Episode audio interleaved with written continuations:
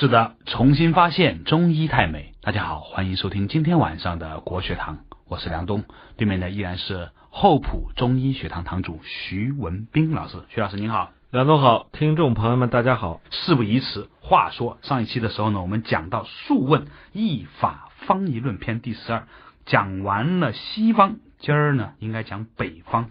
北方也讲了一半了，对，其实是讲到一半了。嗯，天地所必藏之欲也，是吧？对。嗯，呃，我们上次讲了北方的这些人呢，就类似现在我们说的这个游牧民族，嗯，啊以前是匈奴对，啊，后来是各民族游牧民族逐水草而居，就牛根生他们那个地方的。对，呃，现在叫内蒙，呃，外蒙，嗯，这个地方呢，人们是乐野处而乳食，因为什么？那个天苍苍，野茫茫，风吹草低见牛羊。那个草原啊，内蒙古草原，首先它是个高原，嗯，它跟那个黄土高原比黄土高原还高。我嗯上次说了，黄土高原山西嘛，嗯，比北京要高一千米。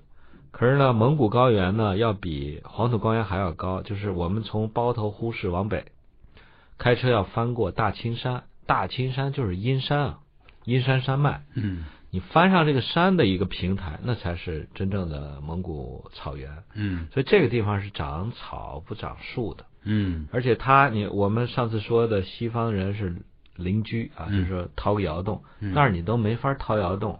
所以呢，当地的形成的这种风俗习惯叫乐野处而乳食，大蒙古包。嗯，蒙古包啊，你看是圆圆的，现在也也成了一个旅游的一个标志。风怎么吹，它都把那个风一下划开哎，嗯。不像我们现在野战那个帐篷啊，都是四棱方角，一下就能掀走。对，蒙古包里面全是毡子、毯子啊，是它那个墙壁上挂的也是那个纯毛的那个那羊毛毯，嗯。里面用那个牛粪点的炉子，嗯。非常的温暖。所以你说乐野处不是说自个儿就就是裸居在外面，他也有他的那个房屋啊。东方的人我们说皆安其处，东方人是因为砍树容易啊，对随便砍个树搭个搭个房子很容易。呃，在这儿呢，就是乐野处有它的特殊性。嗯，上次呢，我们就说到了这个乳食，嗯，这个乳食啊，包括喝呃牛奶、羊奶、马奶啊，吃奶酪啊还有马奶子酒，还有吃奶酪、奶皮子嗯啊，还有炼乳很多。因为我小时候呢，出出生在山西大同，可是我三岁时候就送到我姥姥家，我姥姥家在内蒙，在百灵庙，百灵庙是一个什么地方？百灵庙也叫达茂旗，哦，这个地啊方咱们听过。达茂旗是就是从它正是在呼市和包头的往北。对，再往前就到外蒙了。对它是一个农和牧交界，就是汉蒙杂居这个地方。最著名的就是有那个乌兰夫的百灵庙起义嘛，哦，还有当年那个抗日战争的时候，那个傅作义收复击败日寇，收复百灵庙。它也是一个挺有名的一个城镇，里面有个喇嘛庙，叫就谐音叫百灵了。现在这个百灵庙，因为它那个边上有个叫白云，白云是个大矿，大铁矿。我姥爷当年就在那儿工作，它这个矿产特别的丰富。现在改革开放以后，这个卖矿石的人发财了，嗯，山西是卖煤的人发财，所以那儿发展的非常好。就是我三岁没有没有记忆，嗯，去了以后就看看那个小时候生活过的地方。他那儿就是高原嘛，当地人们就是你看晒的脸黑黑的，颧骨红红的，那儿太阳特别亮，就离太阳近。后来就跟我正好我舅舅陪我一块儿回去，我们就我就想这个人人到中年开始怀旧，我就问问我说小时候吃什么？因为我们在大城市大同那会儿那个供应啊，六十年代初那个供应是供给制，粗粮多细粮少。我小时候有一个感觉就是老吃不饱。可是我一问我在我在内蒙，我说那个我我小时候吃什么？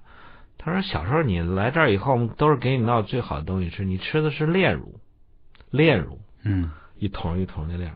我说难怪脑袋这么长这么大呢啊，补益了很多精华。对，所以我说这个乳食啊，我绝对不否定这个牛奶，嗯我是说反对不分青红皂白，不论什么年龄都去吃这个乳食，嗯而且你不分地域，在那个地方，你说我的观念是什么？小孩子婴幼儿最好母乳喂养，而且母乳喂养呢最好能持续到心门闭合，一般在一周的时候。另外呢，如果母亲那个精血足、奶水足的话，尽量能喂养到三岁。是，啊，三岁以后开始加点辅食啊什么的。而且断奶一定要断的呃这个比较比较柔和，是吧？不能一下子啪它就断了。就是容易造成心灵创伤。对呀、造如果成心理创伤嘛。这个乳食就是喝牛奶喝到了这个七岁，就是换牙以后啊，就应该完全停乳食了，嗯不要再喝了。喝到喝到最后的话，就是出现问题，嗯，就是《黄帝内经》说的是喝到人脏寒而生满病。对，说的就这个东西了。哎，上次我们说到脏寒，说到了心寒，嗯心寒吃了，很多抑郁症的人到结果就是自杀或者是杀别人，嗯，为什么呢？就是心寒了啊，对生活没有热情。没有热情，提不起兴趣啊。你这儿百座金山，我没，我没有意思想拿啊。嗯你说这儿横一把钢刀要斩我手，我也无所谓啊。嗯就是引进旧路。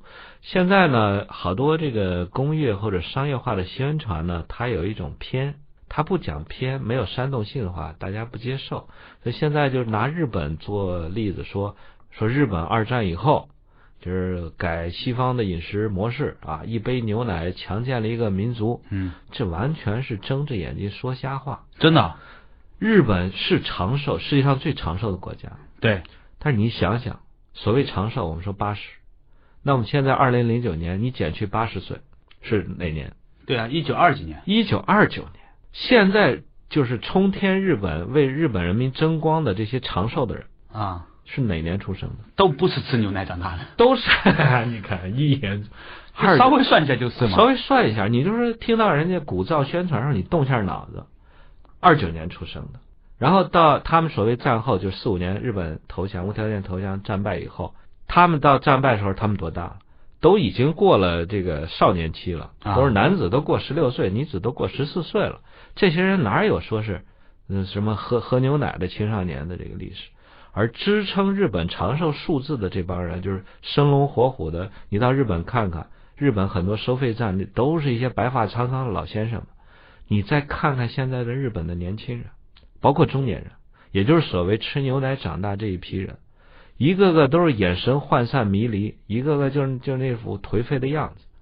我我给举两个例子，啊，咱不说别人，咱说名人。日本战后又出了两个首相，一个叫桥本龙太郎，啊，一个叫小渊，都死在什么？都死在五六十岁。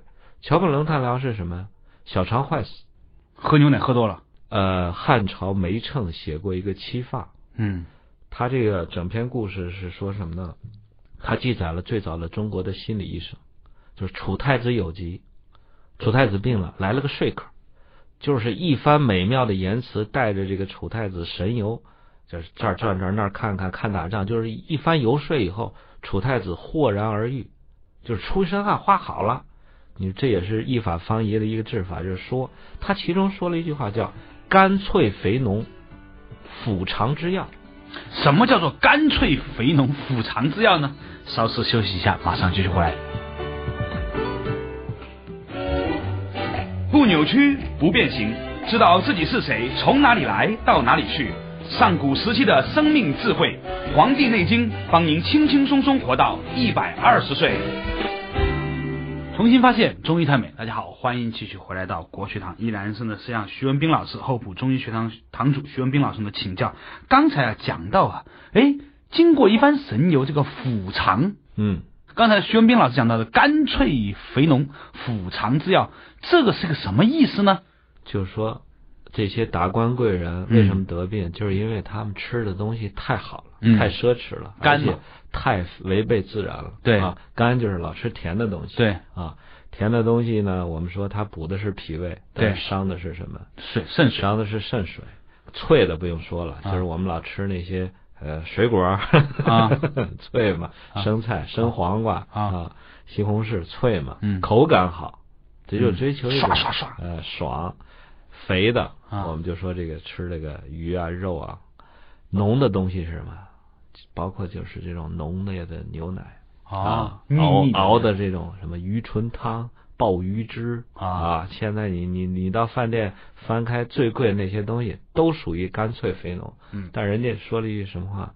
这全是让你肠胃腐烂的药，对吧？对腹肠战。所以这个桥本龙太郎最后他说得什么病了？说小肠坏死啊。我说腹肠之药吃多了。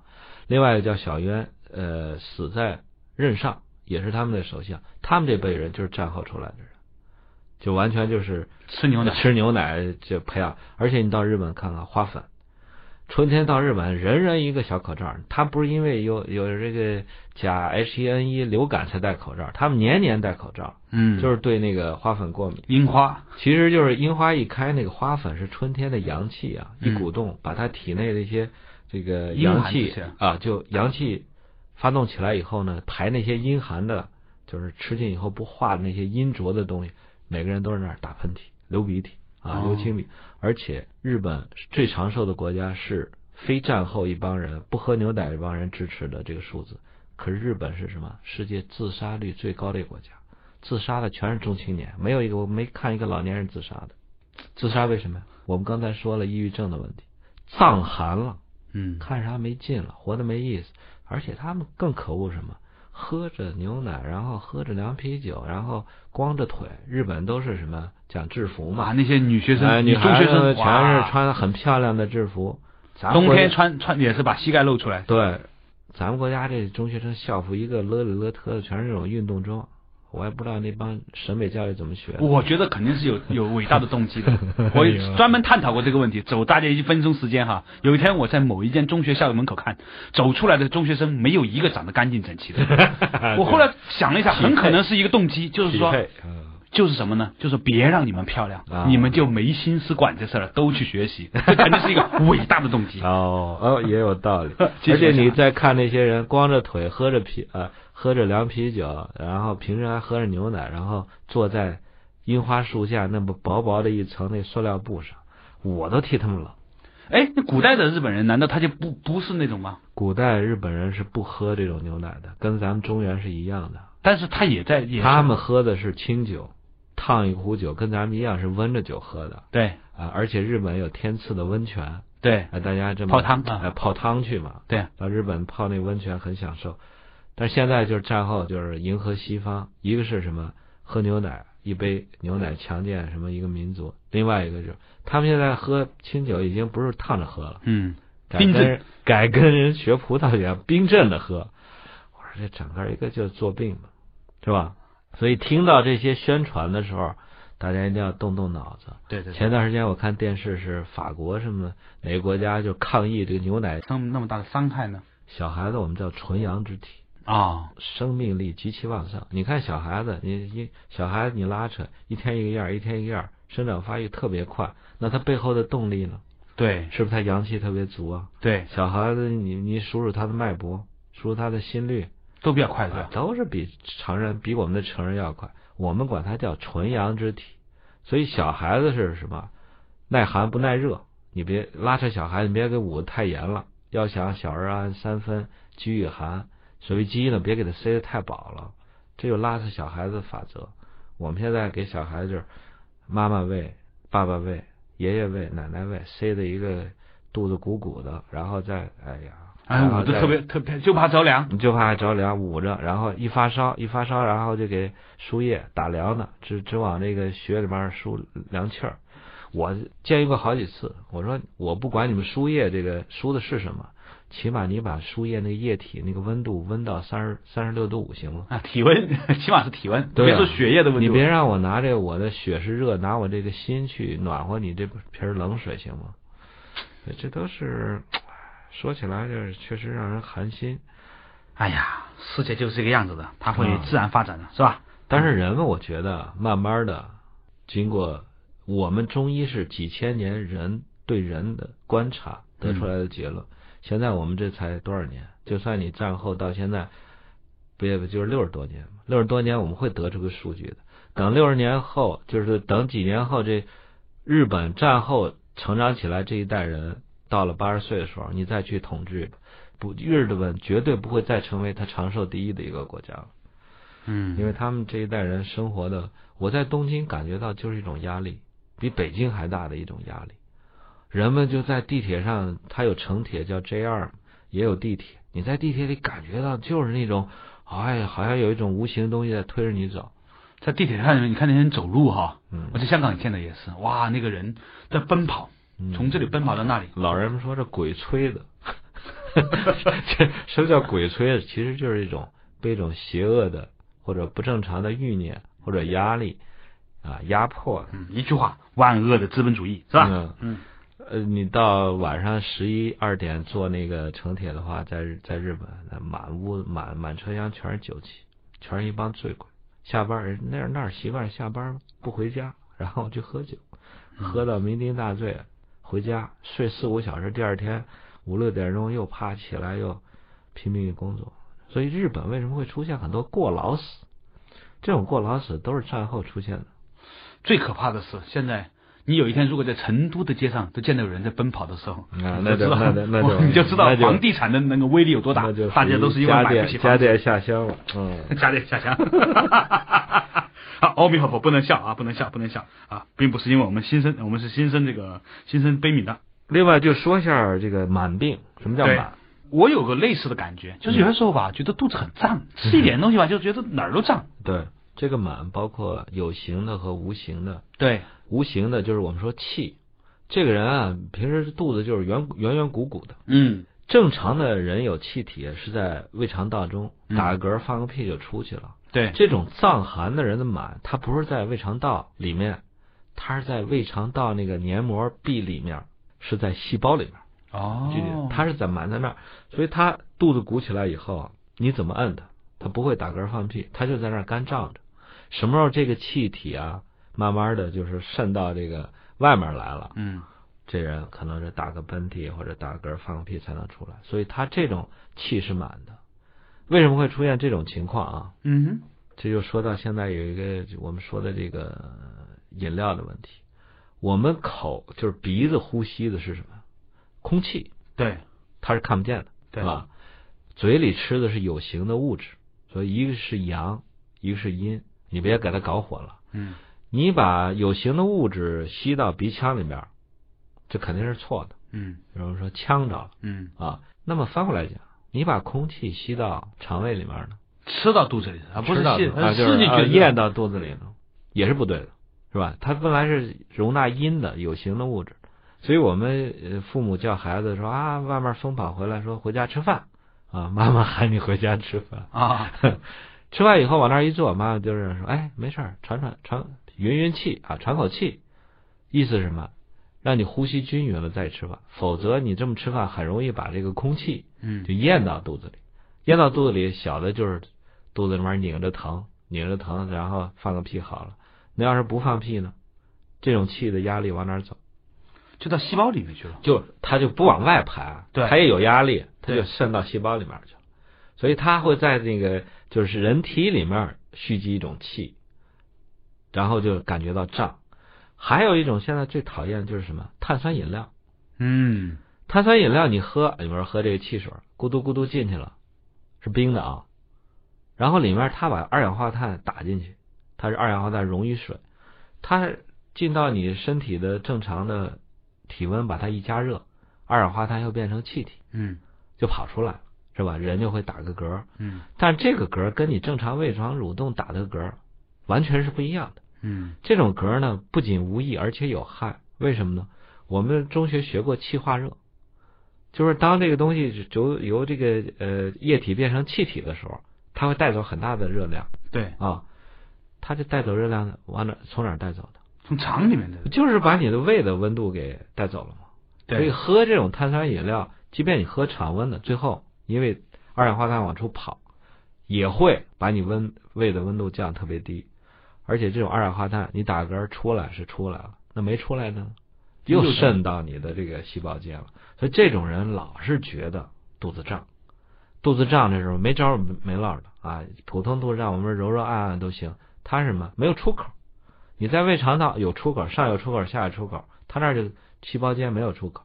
我治疗好几个这种就是满病的人啊，我给他点穴摸肚，你猜我什么感觉？摸到像像扎到那个水立方。哎呀，你这个悟性真高。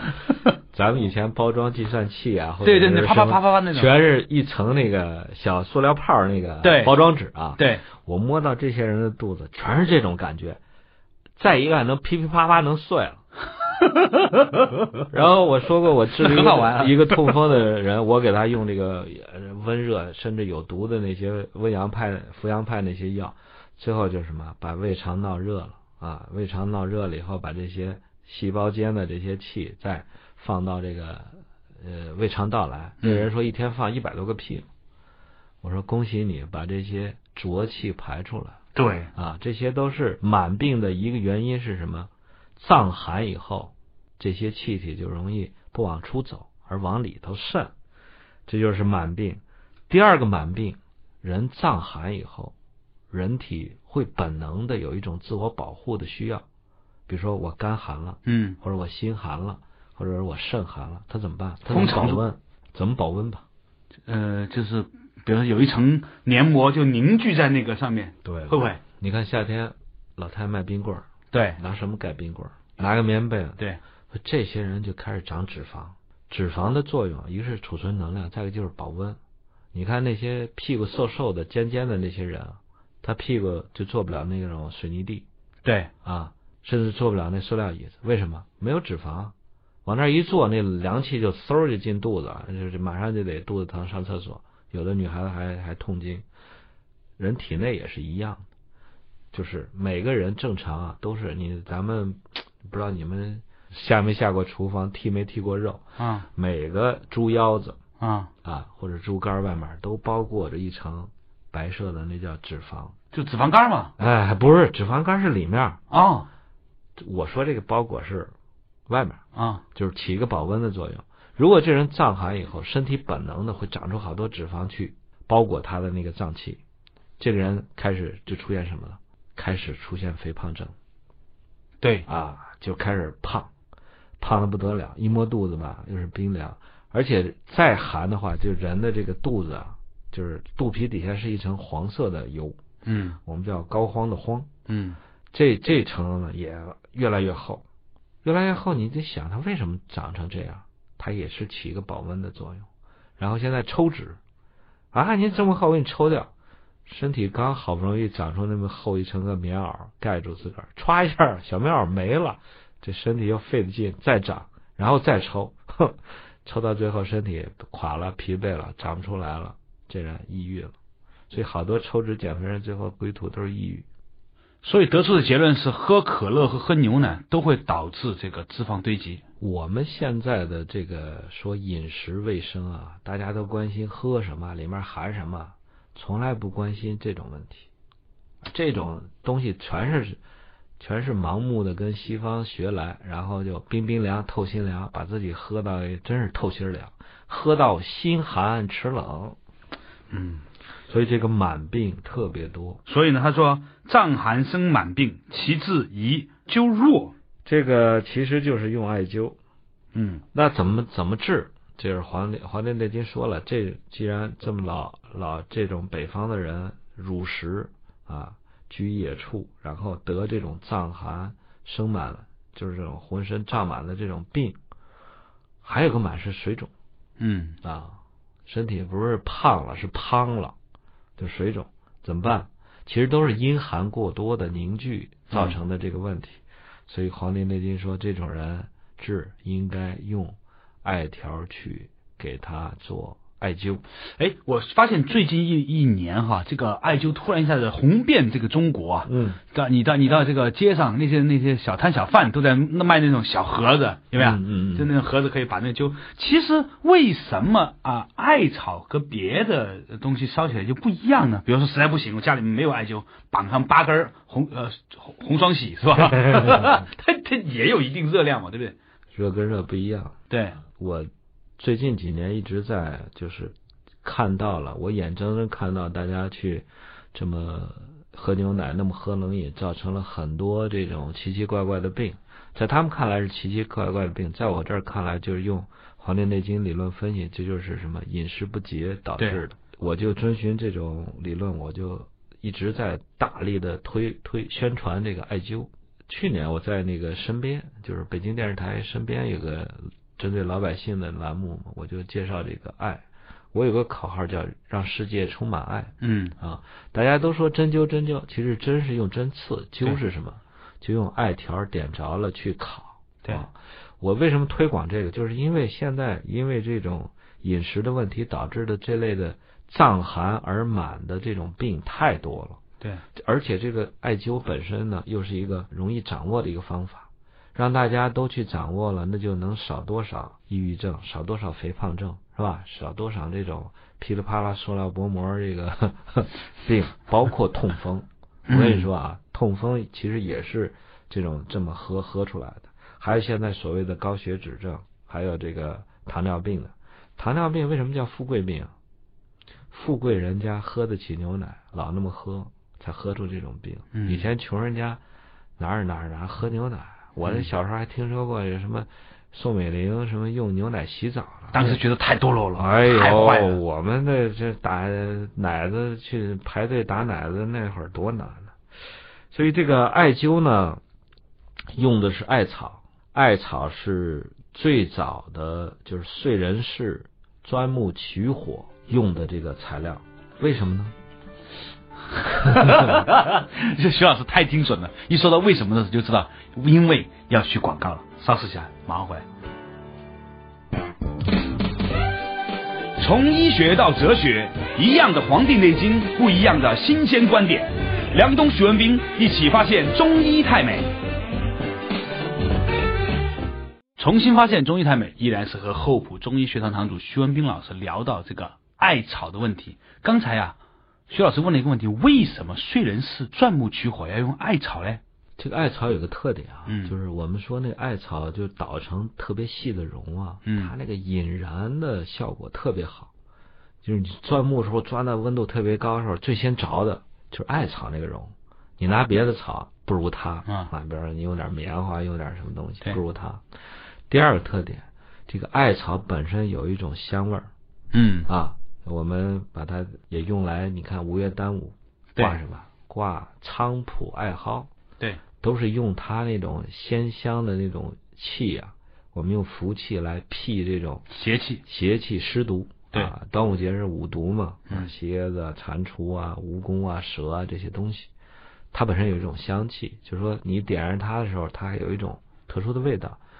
最重要的一个问题就是艾绒，特别是陈年的艾草，就是它精细部分啊，艾草也有特别粗枝大叶的，也有你精细的用的它的小毛毛绒绒的。艾绒、艾草点燃以后那个热，那种感觉啊，是一种母爱的感觉，此话怎讲？冬日的暖阳。母爱和情人的爱不一样，怎么一个不一样？母爱跟父爱也不一样吧？对，艾草点燃了以后，它是什么？温暖且有穿透力，且不伤人。嗯，父爱有可能抽你一嘴巴，也爱你，对对吧？打着疼骂着爱，是对吧？你看你烤电暖气是热吧？对，你什么感觉？还是有点烫，有时候是吧？是一种尖刺的那种刚强之气哎，是那种尖刺啦啦的那种感觉。嗯，所以我一一看屋里放电暖气，现在天凉了，我们的诊室都放电暖气了。但是电暖气一放，我眼睛就干，我对它又不舒服。水暖的就不一样。就不一样，是吧？你木炭烤出来的肉嗯，和用煤炭烤出来的肉，和用煤气烤出来的肉，和用桃木烤出来的肉，味道一样吗？对，所以为什么北京烤鸭贵是吧？还是有道理的。所以这个热跟热是不一样的。古人也是千挑万选，且是一些有神通的大巫们，神农尝百草，一百草里面挑出一个艾草，点燃了以后，就是跟人的气和谐共振，邪哎，它那个波长接近，波长接近你才能接受它，才能渗透的更深。所以艾草跟你点别的，你点根烟啊，我的我的学生里面也有点雪茄灸的。拿个雪茄 点一点，灸完以后抽两口，不但没有治了病，而且中了邪热之毒。哦，真是这样。而而且那雪茄的味道不好啊！你点完烤稀吧，啊，最后所以这个艾草，艾草太神奇了。因为我说治疗那种抑郁症，说哀莫大于心死，嗯那治哀嗯，就要用爱，，就要用爱嘛。你你这咱们咱不是太阳，给不了人普爱大家，那咱们就点个艾草嘛。对，所以我说以后二十号你们要过情人节，别送红玫瑰，啊，送他一捆艾草，送一捆艾条，一百根儿一百根艾灸，然后就插在蛋糕亲上面爱的，我爱你啊！啊，这倒是很有意思哈。我还一直建议就是夫妻互相要啊，用做艾灸。对对对，有一次我我我我不是也有有点这个寒症吗？嗯红叶老师说你要做艾灸，我问他多久才算久，然后跟我说叫做艾灸，疯掉了。呃，这个词呃这个繁话少讲啊，是我继续往下。呃这种阴寒的东西嗯，就是你用借助于这种阳气，就阳热的，我们说它跟太阳光都接近啊。为什么这个它有一种冬日暖阳的感觉？冬日暖阳和夏天那个毒热的太阳不一样啊。冬日的暖阳呢，就能够温通人的很多这个阳性的经络。你既然藏寒，那么就是我们用一些腑的，把它六腑的力量加热了。然后就把它那个脏里面这个寒给它慢慢的融化掉啊。呃，我我自己感觉这个藏寒呢，就是寒到一定程度，就是说它本身是蓄积了很大能量。你别把这种藏寒当成这种坏东西，它是积聚的能量太多。你呢，就是没有我们说炼精化气，你化不开它。嗯是吧？你别怨人家那个姑娘对你态度冷，是你不够热，或者是你那个那个能量不够强，你打不动人家。嗯所以我们用借助艾草的力量，其实是什么？把阳气鼓舞以后呢，把我们积聚的那些所谓阴寒的东西，嗯其实都是好东西，你把它化开，化开以后炼精化成气了，就变成你的身体的先天之气或者是后天之气。这时候炼气再化成神，嗯这时候你不就精气神很足嘛？嗯所以看这个东西一定要是，就是两面的两面的看啊。很多人是带着一腔藏寒凝聚的这种阴寒东西去死掉，因为什么？阴太多而阳不足嗯啊。其实举个例子，就像深水炸弹，对，深水炸弹你没到一定深度的时候，它就是个阴寒冷凝的一个炸弹，就是就是一个就是那么个固体。到了一定深度，压力足够大了，轰一炸，这叫什么？阴变阳了。关键就是你得给人到一定的深度啊。那这个艾灸啊，我们一一做这种艾灸的治疗，嗯，另外就说灸哪儿，这是一个大问题。是吧？呃，我的个人的感觉啊，就是如果它是一个大冰块的话，嗯你怎么很快给它消掉？嗯，这是个问题。你看过那个那叫什么《本能》吗？对个萨朗斯通演那个，对他拿先先把它先戳开，先拿大冰锥嘛，对，把它戳开嘛。咵咵咵几下四分五裂，对，然后你再比如说我分而治之拿分而治之，拿个小艾条。因为什么？艾条的这个东西为什么叫艾灸呢？你看那个灸上面写了个九，对，意思就是说时间短了不行。这样子。啊，上面是个九，下面是个火，是吧？所以我建议这个藏寒的病应该是什么？应该就是根据它邪气那个结块藏寒程度的那种呃大小，然后最好是先让医生给你把这个大块肉切成小块，把这个大冰块分成四五块，然后分而治之。实在不行的话呢，人体是有窍道的。嗯我刚才说了，藏寒的人往往会长成一层厚厚的脂肪保护自己。你在这层厚厚脂肪上去灸，你就像隔着个棉被去烤那个冰棍儿，可能那个皮都烤焦了。我看好多人都撩起大水泡啊，结果呢，外焦里嫩，啊，里面还没进去，里面还是冰凉的，外焦里嫩。外面已经烤焦了。这就要掌握它的窍道。对就是说，有些地方它是能很快的，它像开了个小窗户一样，对，你给透进去把它？透进去，比你直接。第一个窍道就是神阙，神阙就是肚脐眼儿，这个地方就是是我们做艾灸的最好的一个地方。哎，我有的时候就这个在那个肚脐眼那做灸啊，嗯，发现我冒水呀。冒水，有的人在那儿出汗了，对，就是冒水湿。气，对对对对冒对，湿气。而且你再仔细观察，这个艾灸很有意思。艾灸的时候一定要全神贯注。古的古代人做艾灸是跟做仪式一样，跟那个烧香是仪式差不多，就很专注、很虔诚。你一边看着电视，一边嚼着口香糖，一边给自己做艾灸，那整个就趁早拜拜，别弄。他也是想把你的气和你的意嗯和你的心神聚到一块儿，然后去工作。你在那儿心意都在那儿散着呢，就就感觉那儿甚至人把那个那个灸的地方都都烤焦了，他都不觉得疼，那不是瞎灸吗？嗯，所以心全神贯注啊，你要把它当成一个正经事儿啊，仪有仪式感的、有神圣感的去做。灸的时候呢，一个是身体里面会感觉到这种渗透啊，觉得很舒服，甚至有人灸灸的就睡着了。所以这做艾灸，我建议大家一定要俩人一块儿做，千万别自己做。自己做很容易灸着了以后，随手那个艾条咵 嚓戳到肚脐眼上，戳到肚脐眼上还算好的，就算来了一个那个直接灸嘛，叫天然灸嘛。以前的灸直接拿个小那个呃，就是火柴头大小的一个小艾绒，嗯就点着了，往你往你皮上一捻，呲啦一下，啊，这叫天然灸。现在改成什么呢？就是隔空，搞得跟大雪茄一样。哎，大雪茄一样，隔空就是就是上面烤着你。如果这个灸的人全神贯注的话，灸的人能感觉到在灸的那个艾灸那头上有气脉在跳，嗯，就有跳动感。被灸那人也有这种感觉，这叫什么？得气了嗯啊！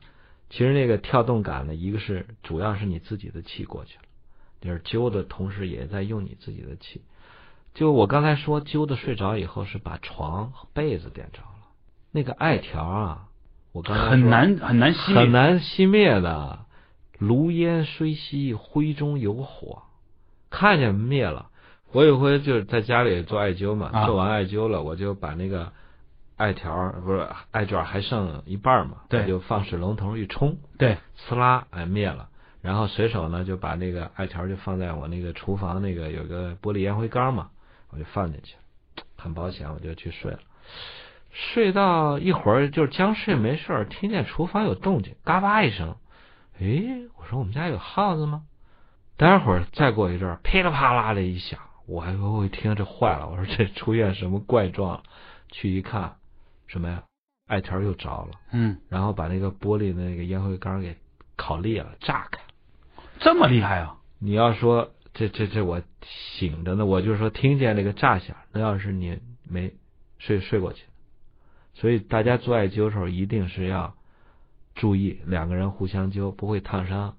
另外呢，就是一定要把这个艾条那个浇灭了啊，放啊放到一个干脆就放到水里，我有一次啊，就是嗯像像掐烟一样，给掐掐掐掐掐，不掐了吗？没用。过了一会儿，发现整个就烧完了，它的气还在往里面烧。哦，对你这还是就是说它烧完了，你要是烧着别的呢，呃对要一定要小心。对灸那个，我刚才说要全神贯注，你还能观察到什么？一个是这个人啊，就是被烤那块儿变红变热，甚至呃出汗汗啊啊，出那种湿气。另外，不同的病揪出来那个艾卷儿那个烟灰啊，颜色都不一样。会吗？啊，你以后注意观察。它有什么？通常正常的灰是白的，对，就是白灰啊，偏青。不正常的人有发红的，那就是说他的那个气和那个就混到一起了，是吗混？到一起了，好混到一起了。那还有一个问题，就是做这个这个艾灸啊，什么时间做是比较好？有些人说是上午做好，有些人说晚上做比较好。根据灸的部位啊，有些人就做完艾灸以后就嗓子疼、眼睛干，然后嗯兴奋睡不着。嗯像这种人，你就晚上别做嗯啊。我的观点啊，既然你是在鼓舞阳气嘛，那你就趁着白天去做，而且是上午做最好。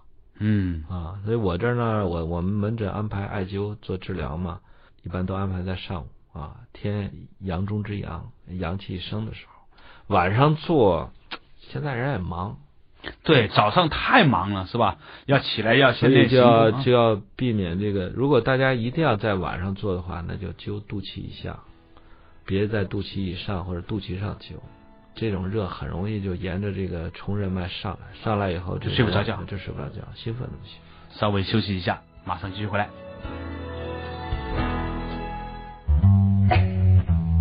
您现在收听的是中央人民广播电台中国之声最新鲜的文化节目《国学堂》，辅佐中国文化发扬光大。重新发现中医太美，仍然是和徐文斌老师啊讲到这个做艾灸啊。刚才讲到呢，呃，如果是晚上的话呢，就最好别灸肚脐以上的部分了。对，那肚脐以下部分灸哪儿呢？肚脐以下呢，呃，我们就摸一下，肚脐以下呢，就是从肚脐眼儿往下走，嗯走到那儿有个耻骨联合，嗯我们叫耻骨嗯啊。你往中间取个中，嗯就是分成一半儿，然后中间再往下一点儿，这个穴位叫关元，啊我们管它叫脐下三寸嗯啊，，脐下三寸脐关元。下三寸关元，也就是我们说的那个丹田那个地方。嗯这个地方呢，就是呃，我个人认为就是一个保健的一个大穴嗯啊，就是能够把你的这个先天的元气给补益上啊，或者是唤醒。另外一个就是脐下一寸半，就是在肚脐和关元中间，这个穴叫气海。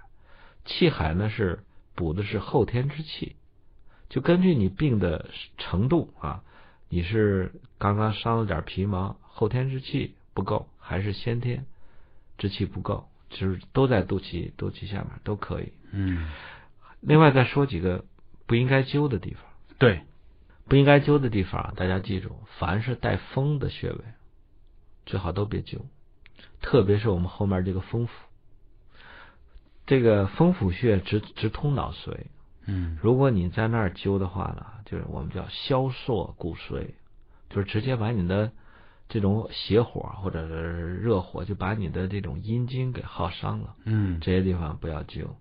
另外呢，面部最好不要灸，灸了以后最起码的啊，老疤，落下一个伤到真皮型，落下一个永久的疤痕不好。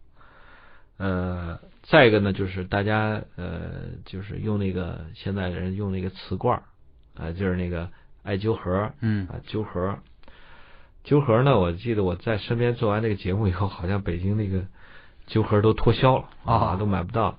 这个灸盒呢，其实是一个懒汉的办法。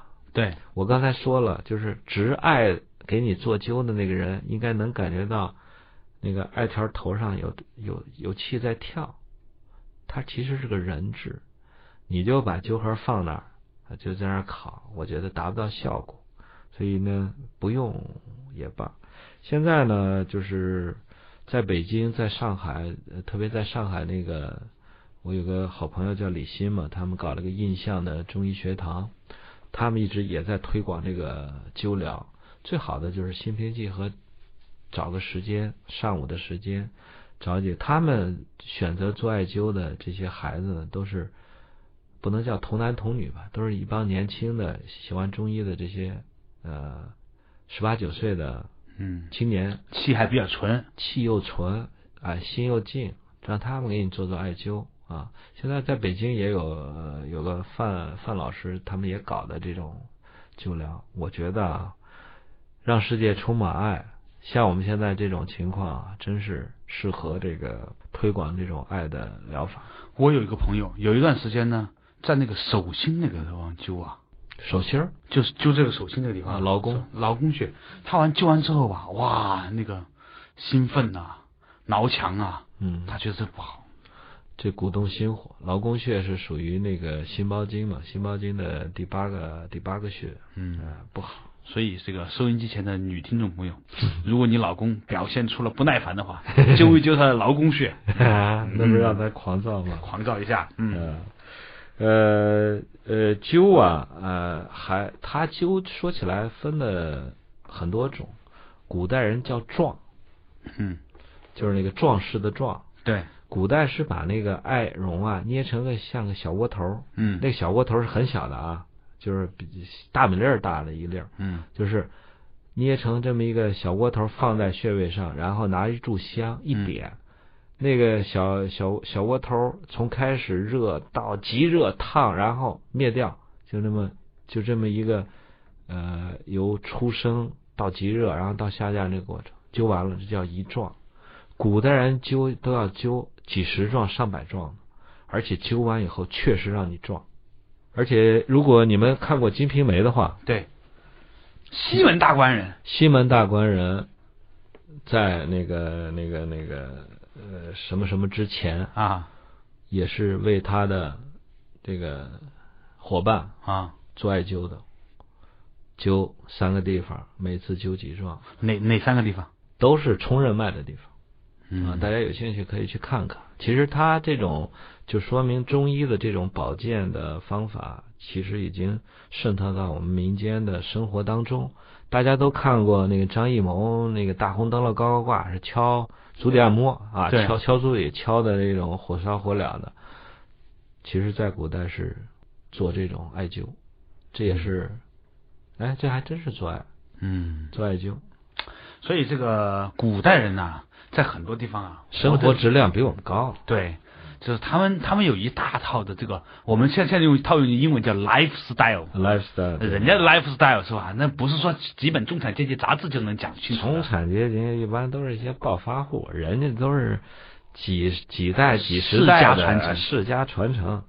人说嘛，三辈子学会吃和学会吃和穿嘛，嗯不是说你今儿啊有钱了你就会吃会，三辈子意思就是我传了三代。嗯这个汤，这个猪耳朵怎么办的啊？那个那个怎么汤怎么调？那都是爷爷奶奶传承下来，这这得积累。我估计我们现在又开始从返璞归真，开始积累啊。到我们孙子那辈儿，说起来，啊咱家也是啊啊，对，有传承的人。中药世家、嗯是吧你是霸王哦，嗯中药世家。嗯 好了，继续回来的，刚才说的，故这个灸者啊，亦从北方来，从北北边的传过来，就是他他们那种方法应该比较好。嗯。呃呃，另外就是说这艾草啊，嗯。古人有句话叫“三年之疾，欲求七年之艾”，不是说让你做艾灸就做七年，对。是用那个存了七年的那个艾蒿、啊，老艾草，老艾草。我们现在就是 现在没就是个诚信嘛，嗯，人家一说普洱茶，每个人拿出来的都是都是五十年 五十年。一说这个国庆六十周年什么酒啊，都是六十年窖藏。我心说六十年前你知道吗？你知道？哎，还有就是兑啊，啊对留下一滴六十年 兑一公斤对兑一吨。啊，对对，人现在原来说是你，请你别往牛奶里掺水啊，人什么呀？我们是往水里掺牛奶，对，都是这种。所以这个艾草，大家还是慢慢去用心去去挑拣一下。啊老艾草七年之艾，它那种就是那种浮皮潦草的那个热没了，嗯它留下来是那种敦厚温润、嗯渗透力极强的。就是来了是一个中年男子，要实力有实力，要技巧有技巧，不是愣头青。所以这个大家挑一下。另外一个最好的那个艾卷是黄色的，啊，他用那个就是艾草里面上面那个出生那个小绒毛，嗯。那个金黄色那个艾卷啊，嗯。那是我试过以后最好的。另外就是用这种老艾草啊去嗯泡，呃，你说孝敬父母，嗯。闹一盒老艾，然后呢，每次让父母泡脚之前呢，就抓一把，撒一把啊。撒一把放进去，那个效果啊，就是治疗冻疮也好，老寒腿也好，那个效果要比你光用什么什么水或者加点这这药那药的要强得多。所以它现在这个艾呢，还可以做成什么？就用艾绒啊，细的艾绒做成个肚兜。对，这古代人的穿衣服，那那很讲究啊。我觉得肚兜是个特别性感的东西。啊，绝对性感。嗯，性感是在欲露未露之间，让你有想象力，对吧嗒一下全下去。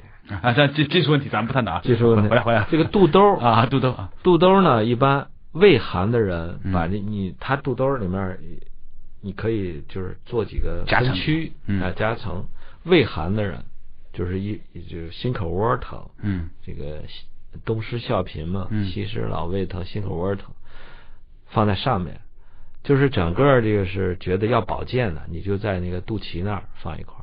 如果觉得下焦阳气不足，老漏啊，尿里面有白泡、白沫，或者女子有崩漏带下，那你就在关元那儿放一块儿。老穿上这个东西，不用加温。以前不是流行一股那个流行过那个元气带嘛？嗯就是元气带，你说白了，它里面最最起最重要的作用的就是艾草。哦，看还是有点用的哦。当然有用，这叫福气嘛，福气。你别以为光你口鼻能闻到气啊，你身体也能闻到气，对对对，甚至有时候眼睛都能闻到气。这个是肯定的。你我小的时候就试过这个事儿，你要把鼻子捏住了之后，一直努力的往外喷气呢，你感觉这个眼睛那是凉丝丝的。对，你有试过这种感觉吗？嗯，我没试过，但我学过解剖，我知道那儿有那儿有一个那有些气眼儿，那儿有一个通通道啊，怪不得。嗯，我还以为只是我有这个特异功能呢，嗯一直没敢跟别人说。嗯 不有段时间打击特异功能人士嘛？嗯，对。陈年的艾草，你看，我们说，呃，肚兜儿啊、泡脚，呃，点上做艾绒，还有呢，就是呃，我刚才说了那个壮。如果大家真要去学用这个保健的话，我个人认为还是那个壮是最有效果的。如果大家那个怕在身上留疤痕呢，有几个比较好的办法，一个叫隔盐灸。你呃你往肚脐上撒上盐，嗯细盐啊，对别那腌菜那个大粒儿盐。啊，这个盐，我我一直认为人是从海里来的。嗯这个盐水，这个盐本身都跟人体的这个频率是接近的对，啊。呃，我们说那肚子疼，炒点大粒儿盐，哎呀，一往那个肚上一敷。现在我看有几个做足底按摩的这个店，嗯哎，客人往那儿一躺，他拿微波炉把那个大粒儿盐那个包一打热了啊啊，然后放到你脖子下面，哎，这挺好。用这个盐就是敷在肚脐上以后呢，你对着它灸，因为很多人胖吧，嗯他那个肚脐眼就深，啊 你想往里头那个艾灸吧，你又烫了他那个肚脐，怎么办？就得加个导体，这个导体最好的就是盐。啊。对于不胖的人来讲呢，又怕自己用那艾灸烫伤了，就放切几片姜，稍微厚一点，这个我试过，还真有哎，真管用。就放到平平铺在你那个不是很凹陷的肚脐上面，对，然后你在那儿做艾灸，或者呢，你直接就把那个艾卷呢掐一段儿，嗯。头朝上，你把那个艾卷放在这个姜上，慢慢你觉得烫了以后呢，你再拿一片姜垫上，是吧？